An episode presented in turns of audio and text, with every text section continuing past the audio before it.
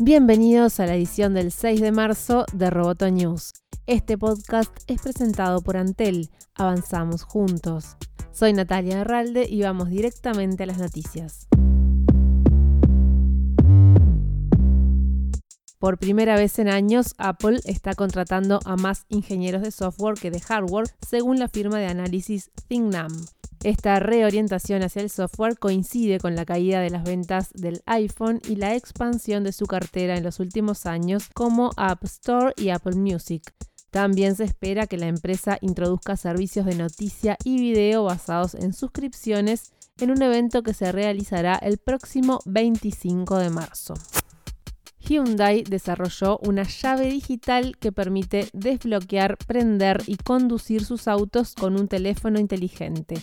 La compañía dijo que la tecnología que se puede descargar mediante una aplicación podría llegar a reemplazar a la llave tradicional.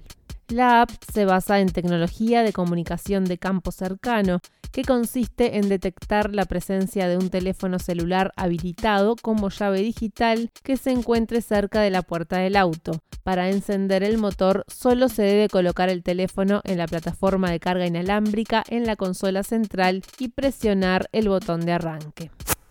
Huawei lanzó una campaña publicitaria dirigida a convencer al mundo de que las acusaciones de fraude, espionaje y robo en su contra no son legítimas. La semana pasada publicó un anuncio de página completa en The Wall Street Journal en donde describe los supuestos malos entendidos del gobierno de Estados Unidos e invita a los periodistas estadounidenses a visitar los campus de la compañía. Todo esto ocurre mientras Huawei prepara una demanda contra la administración norteamericana que decidió prohibir la compra de sus equipos a sus agencias públicas. En Europa, en tanto, Huawei intenta ganarse a los líderes de gobierno y contraatacar las acusaciones de Estados Unidos de que su equipo representa un riesgo para la seguridad nacional.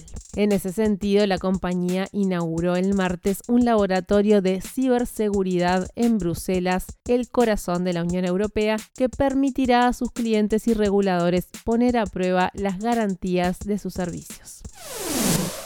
Roboto News es parte de Dovcast. Te invitamos a seguirnos en www.amenazaroboto.com, arroba amenazaroboto y facebook.com barra amenazaroboto. Roboto News fue presentado por Antel. Hasta la próxima. Roboto News.